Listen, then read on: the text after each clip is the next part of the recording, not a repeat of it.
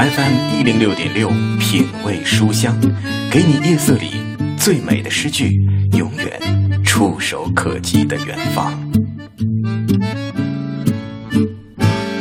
夜色里最美的诗句和永远触手可及的远方，在这一段点播当中，每天晚上九点到十点，你都能够找到。我是小马，今天我们请到的是于秀。每天晚上我都带来一本书，约会一个新朋友。今晚约会的这位，其实不止一次做客过我的节目了。先通过一个短片来了解他。作者于秀，中国作家协会会员，中国报告文学学会会员，职业作家。美国南加州大学访问学者，家庭素质教育专家，女性成长心理指导专家，中国国际家庭教育论坛形象大使，中国国际家庭教育论坛十佳讲师，中华女子修养学堂特聘专家讲师，中央电视台成长在线特邀家庭教育专家，北京人民广播电台家里家外节目特邀心理专家，国家心理咨询师。其纪实作品曾获第八届中宣部五个一工程奖、人民日报优秀报告文学奖。出版《遭遇下岗》《嫁人必修的四堂课》《为人妻不简单》等作品四十余部。今天约会的这位，其实我跟他对话有两三次的机会了啊。他就是著名的情感心理专家于秀老师。但是于秀老师这一次带来的这本书和我之前看到的有一点不同。这样，我们先请出于秀老师。你好，于老师。你好，小马哥。嗯，今天我带来的这本书，我觉得和你过去的作品有一点不同。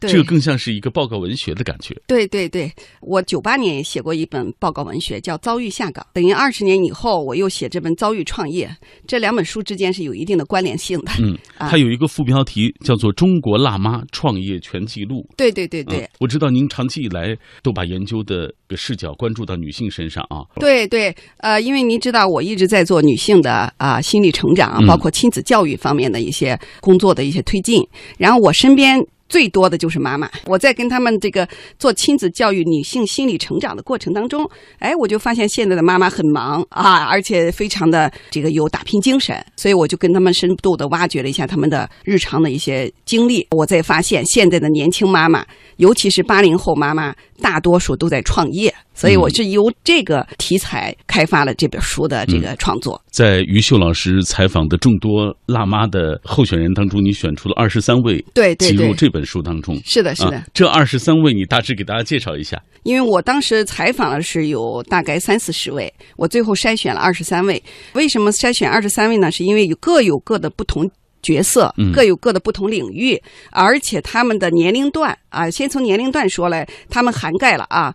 六零后、七零后、八零后、九零后，嗯啊，基本上就是我们国家改革开放以来的啊妈妈的一个奋斗的历程。哦，而且我看是不同城市啊，不同城市的，对，全国各个城市的，嗯，对，呃，我当时呃为了写这本书，也是飞了很多城市，嗯。啊，去采访了很多的妈妈。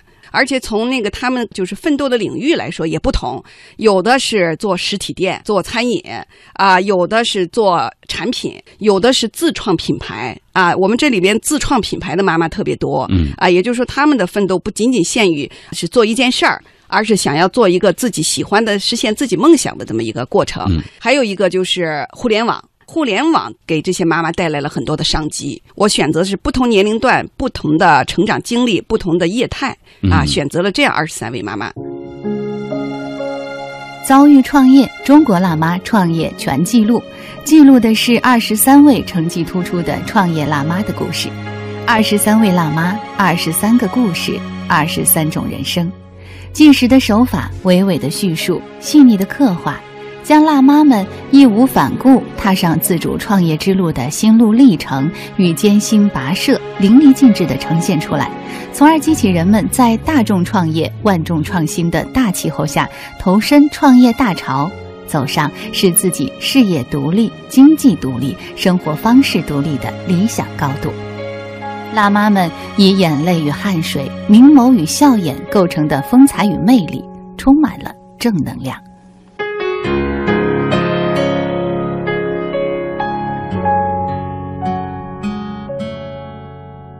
在我们正式进入这本书之前，我们先给大家讲一讲，就在你看来，这些妈妈的创业，她和其他女性或者和其他男性的这个创业有什么不同？我觉得妈妈这个角色真的是非常的叫酸甜苦辣、悲欢离合都有，因为你知道，啊对妈妈跟这个未婚女性还不一样。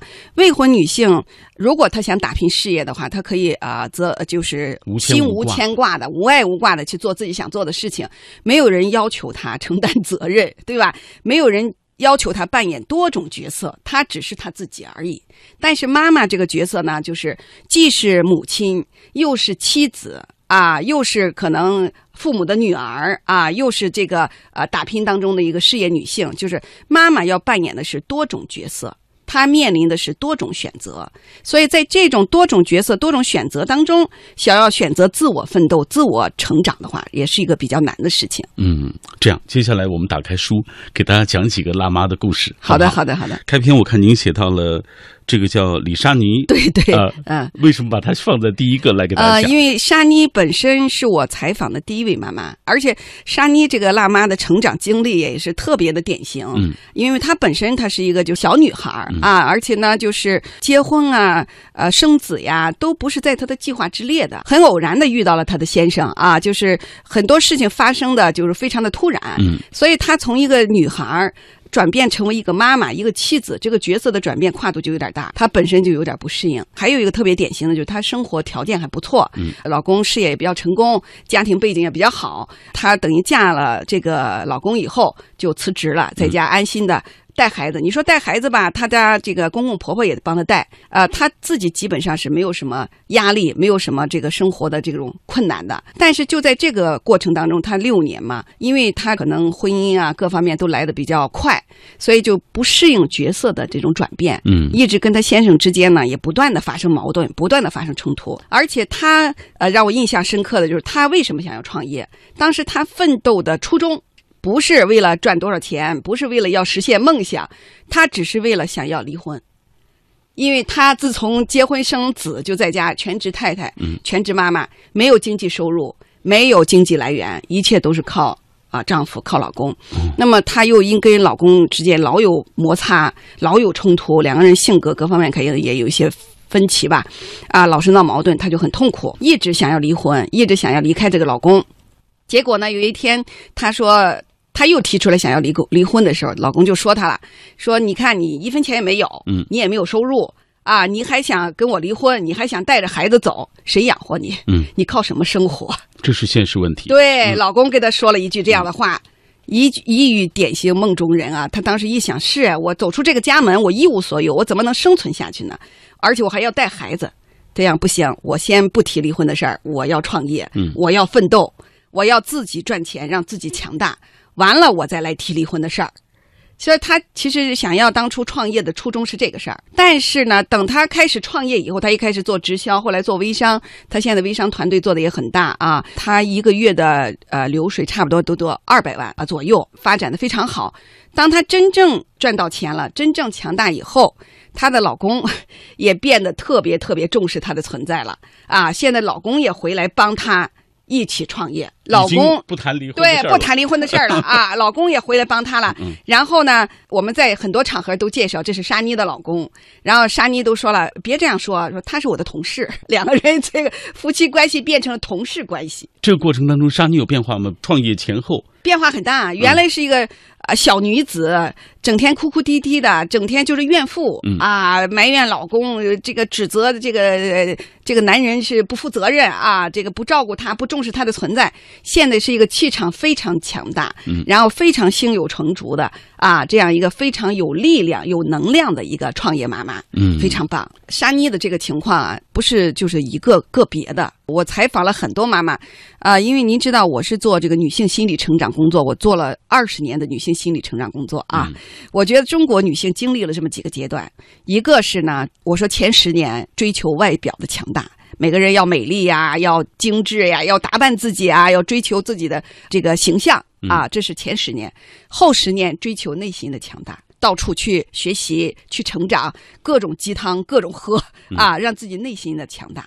但是二十年以后，我发现，虽然你的外表看上去很强大了，你的内心可能也强大了，但是你还是有个软肋，没有经济的支撑，嗯，没有强大的经济的力量，所以你在家里边还是一个附属的地位，嗯，在家里边还是没有话语权，还是不受你的啊老公的啊甚至家人的尊重，嗯。啊，所以经济地位决定了我们的女性在家庭里的地位。嗯。为什么男人可以很自由，想去哪儿就去哪儿，想怎么样做就很怎么样做？因为她经济独立。这就是我发现的一个中国女性想要真正的强大起来、独立起来、真正的受尊重、有话语权，一定要经济独立，一定要财务自由，嗯这是非常重要的。你看，这是我采访于秀老师几次之后，觉得于秀老师自己也在不断的成长。对对，没错没错，是是跟您聊天的时候，您更多强调就是心理的这种对建设。对对对但是对。现在你也特别提到，在外表、在心理建设足够强大之后，其实你更重要的还是要有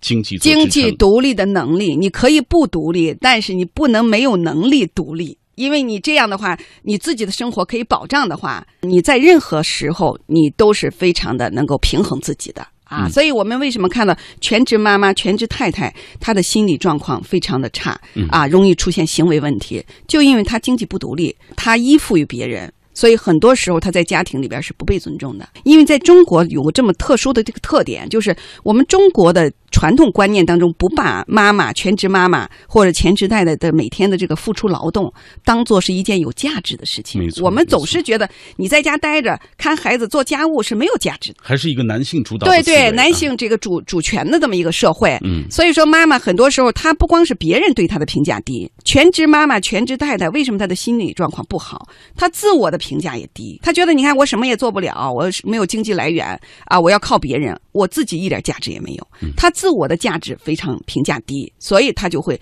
各种心情不好。那么各种心情不好，她就把眼睛盯在老公身上，老公晚回来啦，老公早走了呀，老公在外面如何了呀？我采访很多全职妈妈都有这个特点。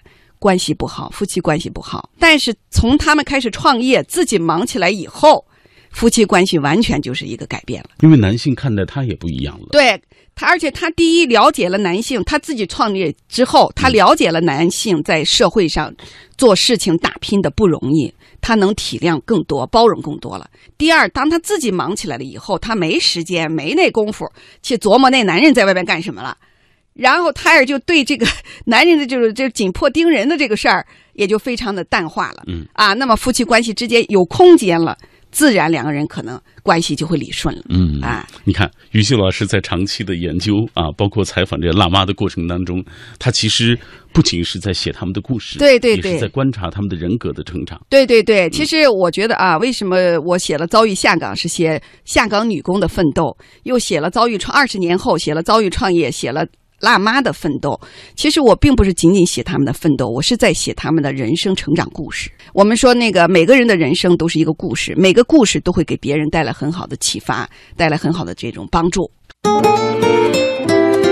遭遇创业，中国辣妈创业全记录是于秀历时六个多月，走访全国数十城市，收集素材创作完成的。书中记录了全国各地共二十三位辣妈的创业故事及精彩人生。全书全部采用口述实录的方式，展现创业辣妈们在创业过程中的心路历程。随着女性社会地位的提高，越来越多的女性开始注重事业上的发展与成就。如今正值创业时代的来临，勇于追求梦想、开拓事业的辣妈们，不仅是在创业，还是在改写自己的人生。他们无愧于这个精彩的时代，他们的成功值得分享，他们的精彩应该获得整个社会的赞誉，并且他们的榜样力量将会带动更多的人来参与创业。今天我们带来的这本书来自于于秀的作品，叫做《遭遇创业：中国辣妈创业全记录》。刚刚听于秀老师讲，他讲的兴致勃勃，咱也听的是意犹未尽。下半时段我们进出继续请出于秀老师，跟我们一起分享这本书里的故事。今天在节目进行的过程当中，也邀请电波那一端的你能够加入到我们的讨论中来。我们今天也来聊一聊创业。呃，即使你不创业，其实我相信你的身边一定也有自己创业啊，哪哪怕做一点小生意的这样的一些朋友，呃，在这个过程当中，他们经历了什么？你发现他们都有什么样的变化啊？大家可以通过微信、微博来跟我们一起分享，看一看大家的留言。我是飞鱼说，我觉得创业和打工都挺不容易的。和我一起参加面试的那个男孩，转正之后不久就辞职了。前些天我还在街上碰到他，问起近况才知道。呃，他辞职回家创业去了。我问他创业好玩吗？他不好意思的笑笑说：“还行吧，这不正赶要去送货吗？”我说：“今天不是周末吗？你干嘛还不休息？”他说：“对于我们这种来说，没有所谓周末不周末的区别，反正都是自己的。想想也是啊，自己。”这个创业起来，那肯定遇到的难处会更多一些，自己要付出的努力也会更多一些。枫野百合他说，如今创业成了最炫时尚风，街谈巷议，创业话题铺天盖地的满天飞，理想很丰满，自己创业当老板，不做朝九晚五的上班族。很多成功者现身说法，人生能有几回搏啊？现在不创业，枉费青春好时光。但是现实很骨感。身边的同学、同事创业成功者是极少数，铩羽而归很受伤的也是大有人在。他说有一个姐姐停薪留职，信心满满的去创业，卖婴儿用品、卖玉石，实体网店两门报，风风火火几年之后，还是乖乖的回学校当孩子王了。可见创业之路上看上去很美啊，这个做出业绩坚持下去真是不容易呀。好了，马上是广告时段，稍后我们继续分享这本书。恋爱的滋味，尝过婚姻的滋味，可是我却从没尝过燕窝的滋味。一路走来，老婆真的很辛苦。燕窝是好东西，让老婆尝尝很有必要。我就送她刘嘉玲同款燕窝燕之屋晚宴。大家好，我是刘嘉玲。女人美丽靠保养，我的秘诀就是燕窝。吃燕窝，我只选燕之屋晚宴。晚宴专线：四零零零零三二三二三，四零零零零三二三二三。文艺之声，FM 一零六点六，交通路况。交通路况，这时段来关注明天的出行提示。提醒各位，明天晚间在五棵松乐视中心和西外大街首都体育馆分别举办演唱会。入场期间，过往车辆请尽量避开玉渊潭南路、西外大街辅路。另外，近几周的周末去往平谷、天云山以及房山十渡的车流增长明显，提醒去往上述区域的朋友早一点出发。文艺之声，FM 一零六点六，天气预报。关注天气，北京今天夜间有雷阵雨、微风，最低气温二十摄氏度，当前空气质量等级为优。明天白天多云转晴，最高气温三十二摄氏度。文艺之声提醒各位，近期天气变化较大，请大家注意及时的关注天气预报。人保直销车险邀您一同进入海洋的快乐生活。灯火璀璨的北京夜晚，还在路上行车的您要多注意安全。人保直销车险温馨提示您：路上行车多留心，切莫心急催前车。好友车内勿闲聊，避免嬉笑和打闹。雪天道路易打滑，慢踩油门，缓刹车。这些提示牢记心，人保伴您安全行。人保直销车险：四零零一二三四五六七。四零零一二三四五六七。海洋的快乐生活。我们家楼下不是新开一个小餐馆吗？老老板娘是个九零后，特漂亮。我寻思为了赢得她的好感呢，我每次都请哥们请客去那儿。完今天呢，我就当着她的面故意大声的就问我哥们小黑，我说小黑，你知道为什么一直在这儿吃吗？女老板就看着看我羞涩的就笑了，寻思她都看出来我就因为她长得漂亮嘛。啊，这时候小黑喝有点高了，就说了。杨哥，我知道你现在穷，等哥你有钱了，带哥几个去大馆子，再不来这小破饭碗了哦。海洋现场秀，海洋 live show，文艺之声今晚五点。海洋的快乐生活由人保直销车险独家冠名播出。电话投保就选人保。四零零一二三四五六七。中央人民广播电台文艺之声。FM 一零六点六，生活里的文艺，文艺里的生活。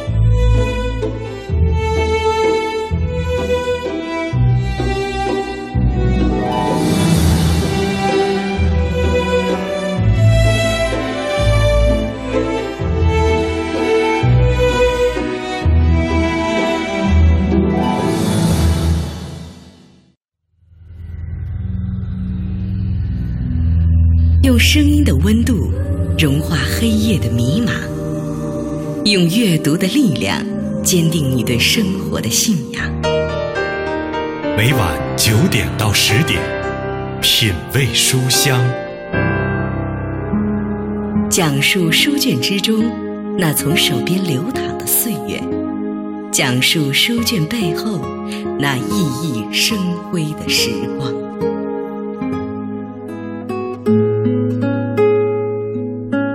不管昨夜经历了怎样的泣不成声，早晨醒来，这个城市依然会车水马龙。开心或者不开心，城市都没有功夫等你，你只能自己铭记或者是遗忘那一站你爱过或者恨过的旅程，那一段你拼命努力却感觉不到希望的日子，他们终究都会过去的。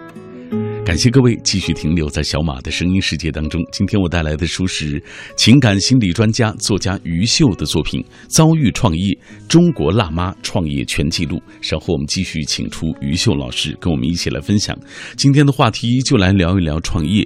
其实你自己没有创业过，相信你的身边也一定有创业的朋友啊。他们的这个过程当中经历了哪些？在你观察，他们都发生了哪些变化？我们今天就来聊这个话题，来看一看大家的留言吧。呃，这位朋友说，我觉得创业啊，除了选对路啊，有头脑、主见，这个智商、情商一个都不能少，还要有恒心、强大内心、敢闯敢拼、持之以恒、人缘好，这样才可能啊创业成功。啊，可能这只说了其中的一半的理由啊，这个缘由，其实还有很多的因素能够保证一个人能够创业成功啊，这里面这个学问大了。嗯，稍后我们继续请出于秀老师讲一讲这些辣妈是怎么成功的。再来看这位朋友塞北新红说，创业拼的是什么呀？家底儿、交际、眼光啊，是又不是？我觉得是心态。没有好的心态，好高骛远，急于求成，输不起三天新鲜劲儿。即使这创业路啊，这个走上创业路，你也不长远。他说，我们家小区外面有一对小夫妻，起早贪黑经营山东煎饼摊，下午到晚上备料，呃，和面啊，这个炸薄脆，晚早上七点多卖到十二点，周而复始，夫唱妇随好几年，从来不糊弄，讲诚信。周围的早点儿，这个还有煎饼，就是他们家的。最足，而且口感好，分量足，呃，光顾的都是回头客，再忙再累，他们都是面带微笑，干劲足。几年下来啊，据说老家新房盖了，车也买了，也算是劳有所成，劳动的劳啊。其实创业并非都是大手笔，调整心态，看准商机，呃，敏于行，小煎饼也会有大财富的。你看，小小的煎饼，仍然也能够发家致富。这全凭恒心，是不是不怕吃苦？醒醒说，今天节目很励志，让女人能够独立成长，这很不容易。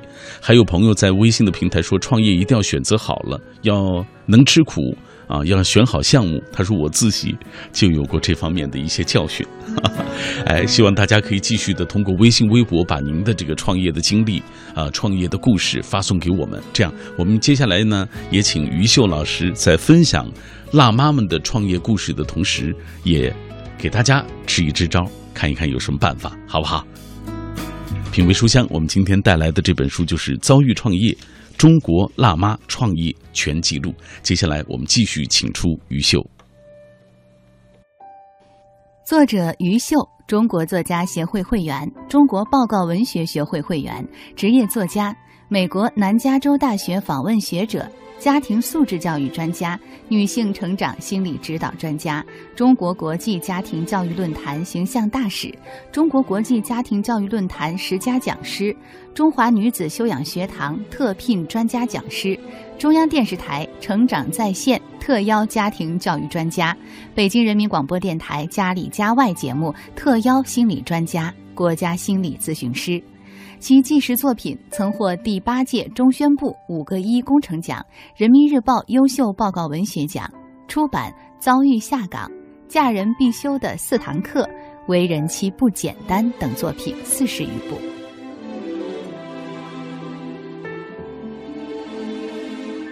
好，品味书香。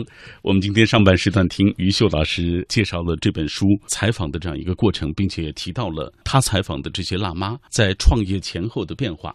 这样，于秀老师，接下来咱们继续给大家讲一个辣妈的故事。这个胡佳宁辣妈，她有一定特殊性。为什么？她本身是一个富二代。就他的家庭比较富裕，他的爸爸妈妈是中国这个第一批的创一代，嗯啊，很早就下海了，奋斗多年，也事业有成。就他的家庭条件一直比较优越，嗯啊，他从小是衣食无忧的环境中长大的，本身是个富二代啊，从小被是当做公主宠大的。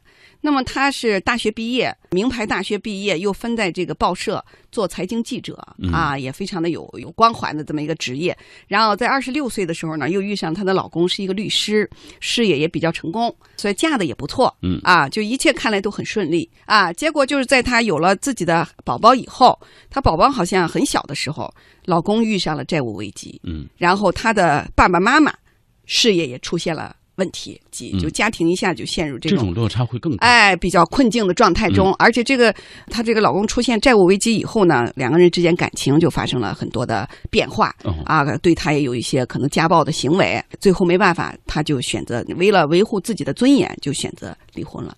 两人选择离婚以后，成了一个单亲妈妈。那么在这个时候呢，她也说想要回到父母身边，因为父母还是比较呃优越嘛，条件呃想要回到父母身边，靠父母生活。但是她的妈妈就告诉她说：“你回来，我可以给你一碗饭吃，没有问题。但是你要想想，你的人生就这样吗？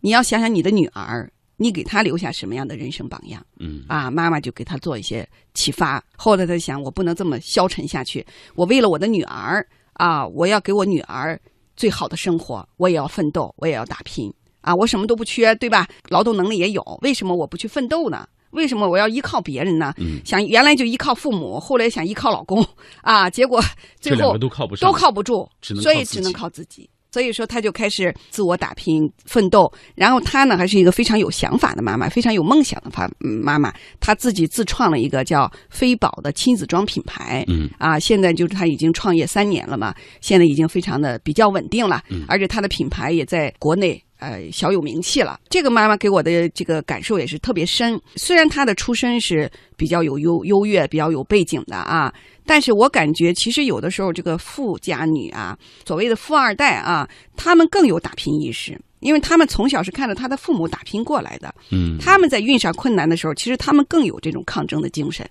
比这个普通家庭的孩子还要有那种奋斗的精神。嗯所以通过他，我就感觉对中国的这些很多的富二代的这些孩子，应该我们也应该有一个更加就是客观的一个评价。嗯不是所有的富二代都是被毁掉的一代，我感觉大多数的呃富家子弟，嗯他们在自己的人生历程当中更愿意打拼，更愿意奋斗。是因为他们在他们成长的过程当中看到父辈对他从小经历的就是这样的一个奋斗、嗯打拼的过程，这其实也是一种家风。是，所以我们很很多人受到媒体啊或者其他的一些人的影响，总觉得对富二代有偏见。对，有偏见，而且对于都是戴着有色眼镜来看他们。呃，我知道那种爱炫的、爱爱显摆的那种富二代有，但是我感觉那是少数啊。我这个书里边写了好几个富二代，写了好几个都是父母都是很成功的人，嗯但是孩子是追求更加的成功，写了好几个这样的妈妈。你会发现啊他们这个人格的独立更完整。对对，而且他们在遇上困难的时候，他们更希望的是靠自己的力量走出困境，而不是回家找父母呀，或者靠谁的帮助啊，不是这样。就是这个意志力上啊，我觉得，所以说打拼的父母会给孩子更好的、坚强的意志力，嗯更好的一个魄力。遭遇创业，中国辣妈创业全记录，记录的是二十三位成绩突出的创业辣妈的故事。二十三位辣妈，二十三个故事，二十三种人生。纪实的手法，娓娓的叙述，细腻的刻画，将辣妈们义无反顾踏上自主创业之路的心路历程与艰辛跋涉淋漓尽致地呈现出来，从而激起人们在大众创业、万众创新的大气候下投身创业大潮，走上使自己事业独立、经济独立、生活方式独立的理想高度。辣妈们以眼泪与汗水、明眸与笑眼构成的风采与魅力，充满了正能量。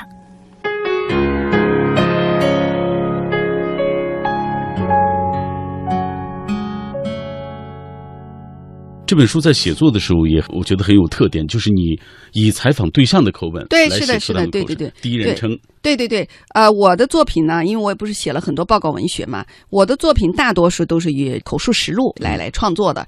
啊、为什么我我喜欢用这种啊？就是我觉得，因为我是在采访过程当中嘛，我就觉得我用第一人称也好，啊、我用口述实录也好，大家就很容易有代入感。因为说我的书特别好读啊，一个上午你可能就读完了啊，就它很容易就读进去了，而且很容易走心。你在看这本书的时候，你会发现你跟主人公就像在对谈一样，嗯你在听他娓娓道来他的经历、他的成长、他的啊、喜怒哀乐，这就很容易引起大家的心灵上的一个共鸣。嗯，在这本书当中，你介绍的这些辣妈，我注意到有很多位，她们都是在互联网大发展的过程当中对做微商呀这样的起来的。是的，是的，啊这里很多妈妈是通过互联网加打拼出来的啊，也小有所成的啊。所以我现在就觉得，这个互联网给我们带来的是更多的机会，更低的门槛，嗯，而且是呢更多的这种实现梦想的可能性。比方说啊，妈妈这个角色她特殊在哪儿呢？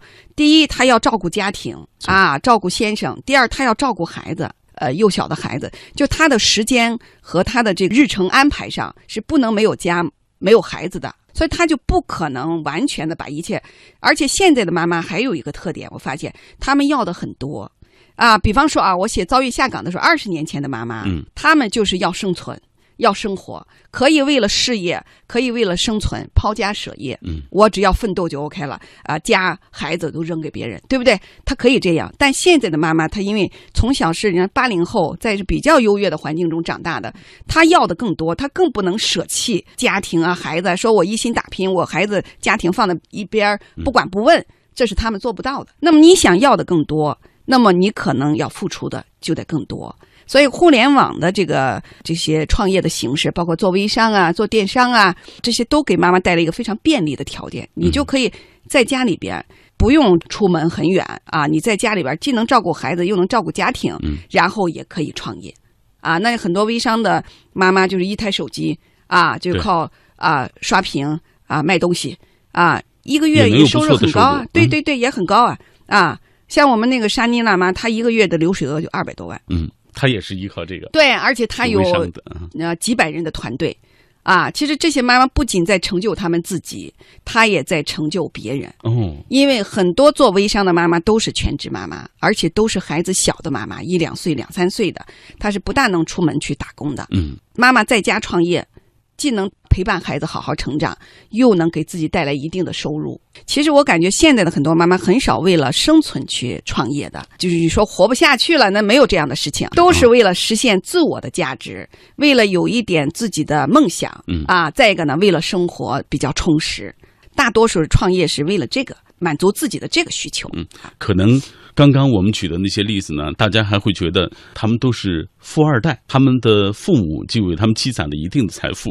嗯那在这本书当中，有没有相对来说可能是普通家庭的，有有这样很成长起来的很多很多我这个采访了一个妈妈，她就是农村的嘛，而且她是那个知青的孩子，从小就很苦，父母的关系也不是太好。你像知青在农村这种结婚生子的啊，常常就会关系不太好。对，所以她自己也是几次创业，几次失败。啊，又几次奋斗，这个妈妈也经历了很多的啊艰难困苦的时候，但是她有一个非常优良的品质，那就是坚持，坚持不放弃啊，非常的能吃苦。然后，所以这个妈妈最后现在她又做的比较成功了，带领了很大的一个团队，带领大家一起来创业，嗯啊，也非常的棒。遭遇创业，中国辣妈创业全记录是于秀历时六个多月，走访全国数十城市，收集素材创作完成的。书中记录了全国各地共二十三位辣妈的创业故事及精彩人生。全书全部采用口述实录的方式，展现创业辣妈们在创业过程中的心路历程。